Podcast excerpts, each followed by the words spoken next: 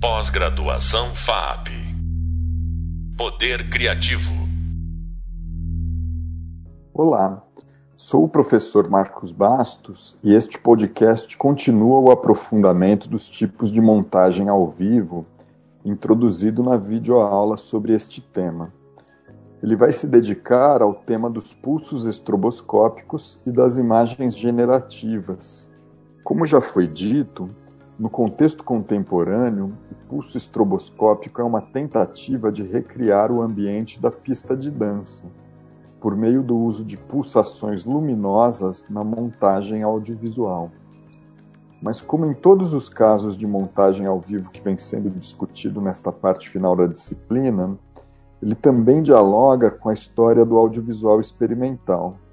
Como já foi citado, um exemplo contundente de obra que explora a pulsação de branco e preto na tela é Arnulf Rainer, de Peter Kubelka.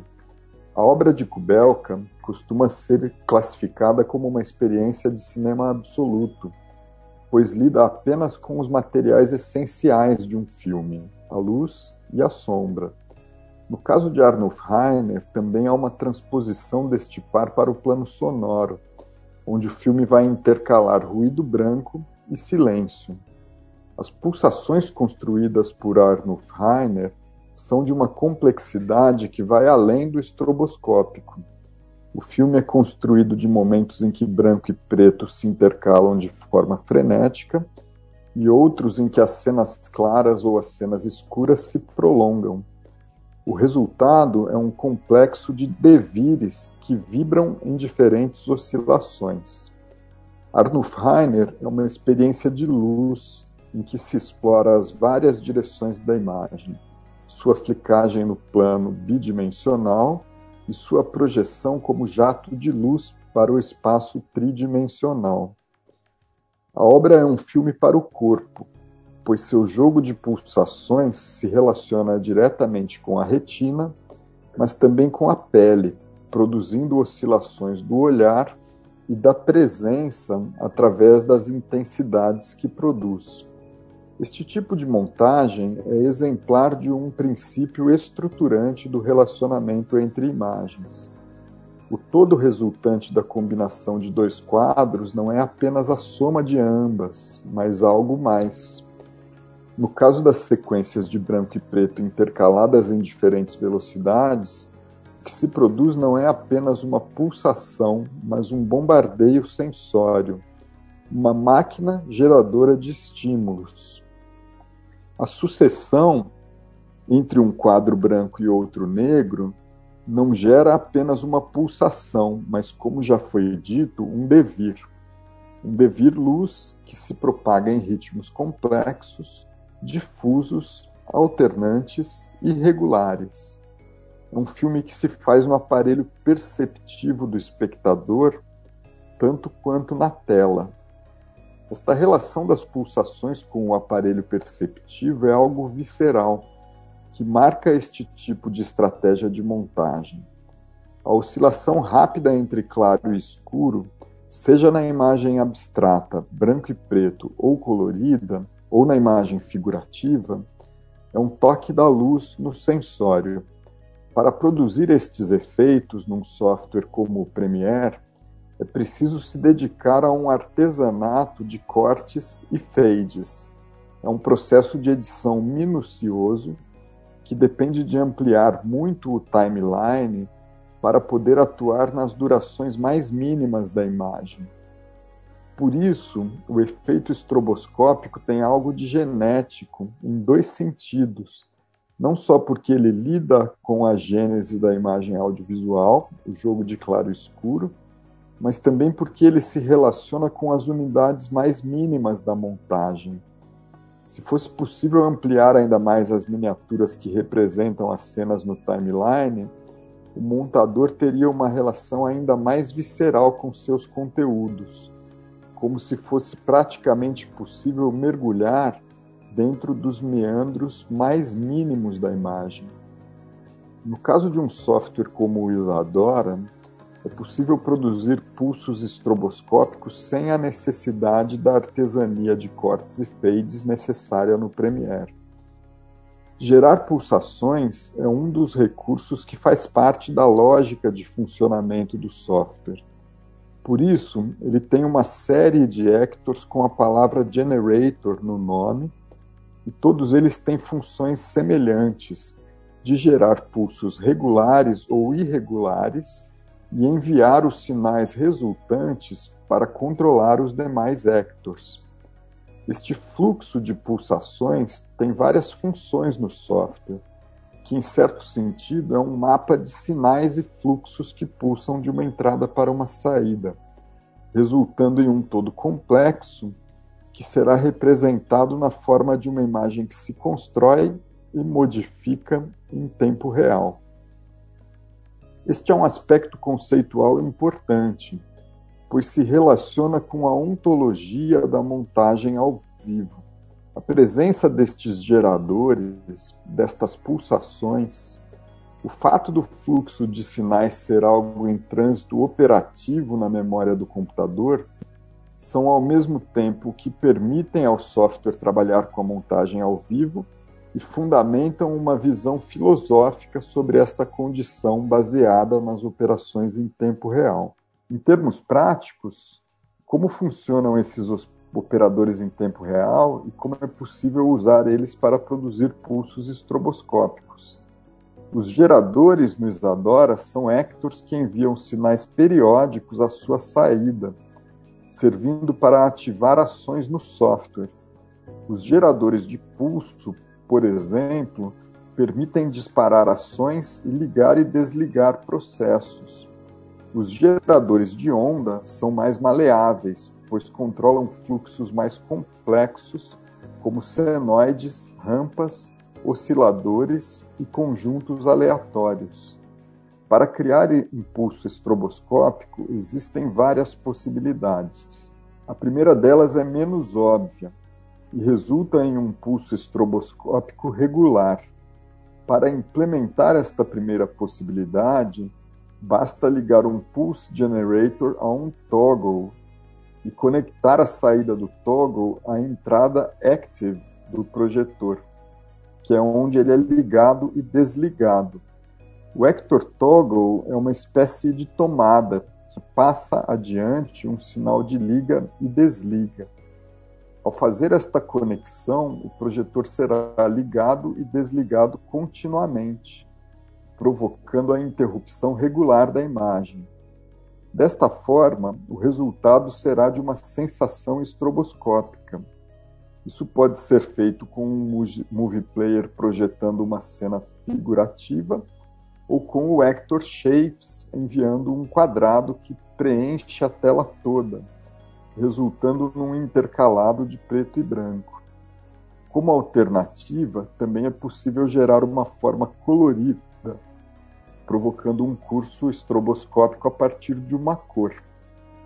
Outra possibilidade mais óbvia e que pode resultar tanto em pulsos estroboscópicos regulares quanto irregulares é o controle da opacidade do projetor.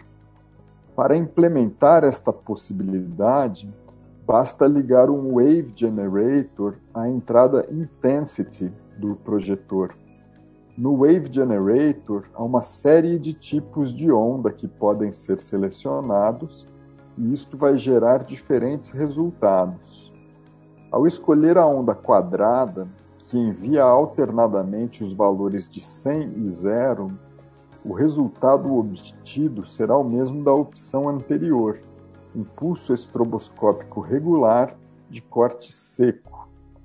Ao escolher uma onda triangular, que envia valores em progressão constante entre 0 e 100, e depois de 100 a 0, o resultado será parecido com a diferença de, de que haverá um efeito de fade-in e fade-out ao invés do corte seco.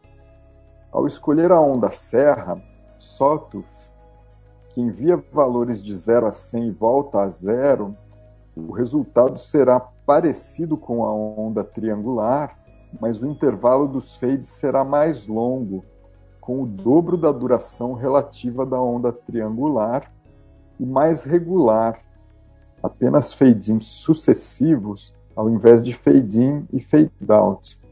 Obviamente, a questão da velocidade nestes casos é relativa, pois ela também vai depender do valor em hertz do pulso. Quanto mais alto o valor, mais rápida a pulsação. Outra alternativa é escolher a onda senoide, que vai fazer uma progressão logarítmica entre 0 e 100 e entre 100 e 0. O efeito é parecido com o da onda triangular, mas a passagem dos valores é menos constante, produzindo um resultado visual mais suave. A última alternativa é escolher a onda randômica, que vai gerar valores aleatórios e enviar ao projetor. Esta opção produz um pulso estroboscópico mais irregular, na medida em que não oscila entre 0 e 100, mas entre outros intervalos, que às vezes são de números mais próximos e outras vezes de números mais distantes entre si. Apesar de parecer um recurso que vai levar a resultados parecidos entre si, o pulso estroboscópico é algo que foi explorado de forma complexa na história do audiovisual experimental. O exemplo mais evidente é o caso dos chamados flicker filmes, em que todo o encadeamento audiovisual é construído a partir da oscilação de quadros brancos e pretos ou coloridos. Há obras-primas deste gênero, feitas por artistas como Tony Conrad e Paul Sherritz, Sherritts também explora os efeitos estroboscópicos na tipografia e na imagem figurativa, construindo uma parte significativa de sua obra em torno destas sensações de batimento provocadas pelo alternar rápido de imagens ou de imagem em escuro. Um filme que explora a sensação que tende ao estroboscópico mas fica no limite entre a figuração e a pulsação, é o já citado Cut-Ups, de William Burroughs. Ao fragmentar a narrativa por meios de cortes extremamente curtos e intercalar as cenas gerando um jogo de continuidade e descontinuidade, este filme se aproxima da sensação estroboscópica num contexto de micronarrativas, isto leva a uma saturação sensória bastante intensa, pois o tempo todo os limites do visível são desafiados por imagens que mudam diante dos olhos antes que dê tempo delas se fixarem na retina. A imagem generativa é uma imagem produzida por um algoritmo, ela não é apenas uma imagem abstrata, mas também o resultado de um processo computacional. Isso não quer dizer que ela precisa ser feita necessariamente por um computador. Apenas que a grande maioria dos processos generativos depende de computadores. Mas um algoritmo nada mais é que uma regra, uma lógica que estipula uma série de passos para a solução de um problema. Por isso, é possível ampliar um pouco o escopo das imagens generativas para incluir imagens criadas por regras sem o uso do computador. Um exemplo são as imagens produzidas por solarização. O algoritmo baseia-se em interromper a fixação da imagem no papel fotográfico através da exposição à luz, que vai gerar efeitos gráficos de inversão na imagem. A solarização funciona como um filtro. Toda vez que a regra é aplicada, o resultado obtido segue a mesma lógica. Mas as imagens generativas mais típicas são aquelas que começam a surgir nas experiências de arte computacional, a partir dos anos 1960. São imagens sem referente num sentido muito mais profundo que o das imagens abstratas, pois elas não são apenas destituídas de figuras, como isentas da relação direta entre câmera e mundo. É neste sentido que Lúcia Santaella falou em imagens pós-fotográficas, imagens que são produzidas por meio do repertório simbólico do computador e não por meio de estratégias referenciais, como acontecia com o mundo das câmeras. Entre os pioneiros da arte computacional estão artistas como Valdemar Cordeiro, Michael Knoll e John Whitney. Whitney criou peças audiovisuais com o computador por meio de um trabalho minucioso de animação. Suas primeiras obras misturavam técnicas, pois ainda era preciso imprimir sequências de imagens estáticas no computador e depois animar elas por meio de técnicas como o tabletop. Neste sentido, são obras apenas parcialmente generativas, pois o processo algorítmico está restrito à produção da imagem, que será usada como ponto de partida para a animação. Mais recentemente, com computadores com capacidade de renderizar imagem em movimento, começaram a surgir obras de animação generativa um exemplo são os trabalhos de Marius Watts, que exploram a imagem gerada por algoritmos de computador em movimento. Um exemplo é Bridge Hypothesis. A obra Bridge Hypothesis explora as novas epistemologias que o computador e as redes vêm produzindo. Trata-se de uma animação feita a partir de imagens criadas em softwares de arquitetura em que as estruturas de inúmeras pontes vão se cruzando para criar formas complexas. No início, estas estruturas aparecem em wireframes brancos que vão aumentando em número conforme a câmera encontra outros ângulos de visualização. A certa altura, começam a surgir wireframes amarelos e vermelhos, ao mesmo tempo que a densidade de elementos na tela aumenta. Em seguida, surgem sólidos, que tornam o resultado ainda mais intrincado. Esta projeção se prolonga, surgem mais algumas cores e as trajetórias se multiplicam. Na obra de Watts, como as imagens extrapolam os limites do quadro em pelo menos uma de suas duas extremidades, Há uma sensação de suspensão entre os pontos que as pontes virtuais unem. O caráter de hipótese da obra não existe apenas porque a multiplicação de trajetórias sugere uma quantidade muito grande de pontes possíveis, mas porque as ligações que ela estabelece se mostram incompletas, ou melhor dizendo, sugeridas. O inacabado e o que tende ao infinito se misturam num campo de virtualidades. O jogo entre estruturas ocas e estruturas preenchidas contribui para o processo de virtualização na medida em que sugerem uma estrutura lógica que dispara a construção das pontes possíveis. Outro artista que tem um trabalho bastante complexo com imagens generativas é Casey Rias. Ele é um dos criadores do Processing, um ambiente de programação voltado para artistas e designers que democratiza o acesso ao processo de criar código, tornando ele mais acessível para não programadores. Como foi mencionado no Hub Leitura, o Processing é um dos softwares usados para produzir imagens em tempo real. Além de ter criado o seu próprio ambiente de programação, Rias é um dos artistas mais profícuos na, na área da imagem computacional. Uma de suas obras que está bastante bem documentada na internet é Processes, uma série de desenhos e animações que ele foi fazendo ao longo dos anos entre 2004 e 2010. Trata-se de uma obra extremamente complexa, porque ela lida com mundos ocultos cujas regras determinam o resultado das imagens que vão aparecer em primeiro plano. Vale a pena procurar na internet o vídeo em que ele explica esses processos.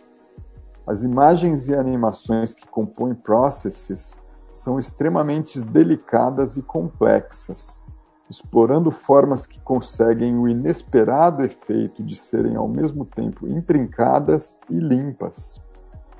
Isto é consequência do processo de emergência de que resultam. provocando resultados que poderiam ser entendidas como um vocabulário de uma segunda natureza, uma natureza cibernética. A segunda geração do audiovisual ao vivo é predominantemente abstrata, com uma quantidade significativa de obras generativas ou mistas. Um exemplo importante é o, é artista brasileiro Henrique Roscoe, que em seu projeto Hall tem várias peças abstratas ou que misturam imagens abstratas e figurativas, nas quais os componentes generativos são parte importante. Um exemplo é x igual a x, uma peça que tem algo de instalativo, pois foi concebida para ser projetada numa tela preparada, numa configuração inclinada que promove uma sensação imersiva. A peça começa com uma sequência de imagens bastante escuras, em que formas orgânicas e complexas produzem um ambiente que vai mudando de sentido aos poucos. Há um processo de clareamento que funciona também como uma transição para uma sequência em que um traveling de uma paisagem é desconstruído por recortes que mudam a opacidade de áreas da imagem. A relação entre a geometria da tela e a geometria destes recortes produz um ritmo interno de montagem. Os padrões geométricos que reconfiguram a paisagem vão se tornando cada vez mais presentes, atenuando o caráter figurativo da imagem, que oscila entre uma cena visível e uma textura da geometria. Este efeito pode ser obtido no Isadora pela sobreposição de formas sobrepostas ao vídeo através do Effect Mixer. O Effect Mixer é um Hector que, além de sobrepor duas fontes de imagem, produz um relacionamento matemático entre elas, gerando fusões através de relacionamentos complexos de pixels e não apenas pela opacidade. O mesmo efeito pode ser obtido no Premiere através da sobreposição de figuras geométricas em layers, com relacionamentos complexos entre eles, o que pode ser alterado na área controle de efeitos, junto ao controle de opacidade entre os layers, escolhendo os tipos de relação. O restante da peça é completamente generativo em composições com linhas e formas que vão produzindo situações abstratas diversas. Este repertório de soluções visuais só pode ser obtido em softwares como o Isadora, o Processing ou o MaxJitter.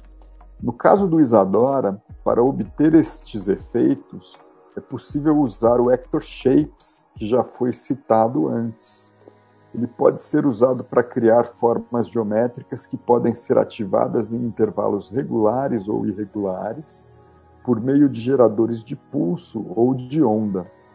Estas formas geométricas também podem ser submetidas a processos aleatórios.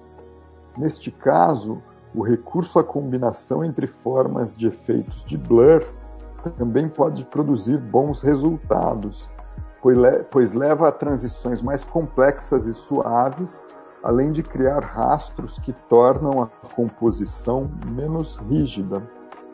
Além do Hector Shapes, também é possível criar abstrações com o Hector Lines, através do qual é possível desenhar linhas que podem ser preto e brancas ou coloridas. A combinação entre formas e linhas pode levar a resultados bastante complexos. O repertório de imagens generativas possível de ser criado no Isadora se complementa com os vectors 3D, como 3D Line, 3D Quad Distort e 3D Particle. Através deles é possível criar elementos geométricos como linhas, formas e partículas que se movimentam nos eixos x, y e z. Chegamos ao fim dos nossos podcasts e este procurou aprofundar um pouco mais as possibilidades de montagem ao vivo ao tratar de pulsos estroboscópicos e imagens generativas. Este universo poderia ser bastante ampliado, mas serve como um ponto de partida para a realização do trabalho prático que será cobrado como avaliação da disciplina. Se quiser aprofundar um pouco mais sobre o tema, assista à videoaula A Montagem ao Vivo e ouça o podcast As Máscaras e os Loops. Também sugiro ler o tema 6 do Hub Leitura. Bons estudos! Pós-graduação FAP Poder Criativo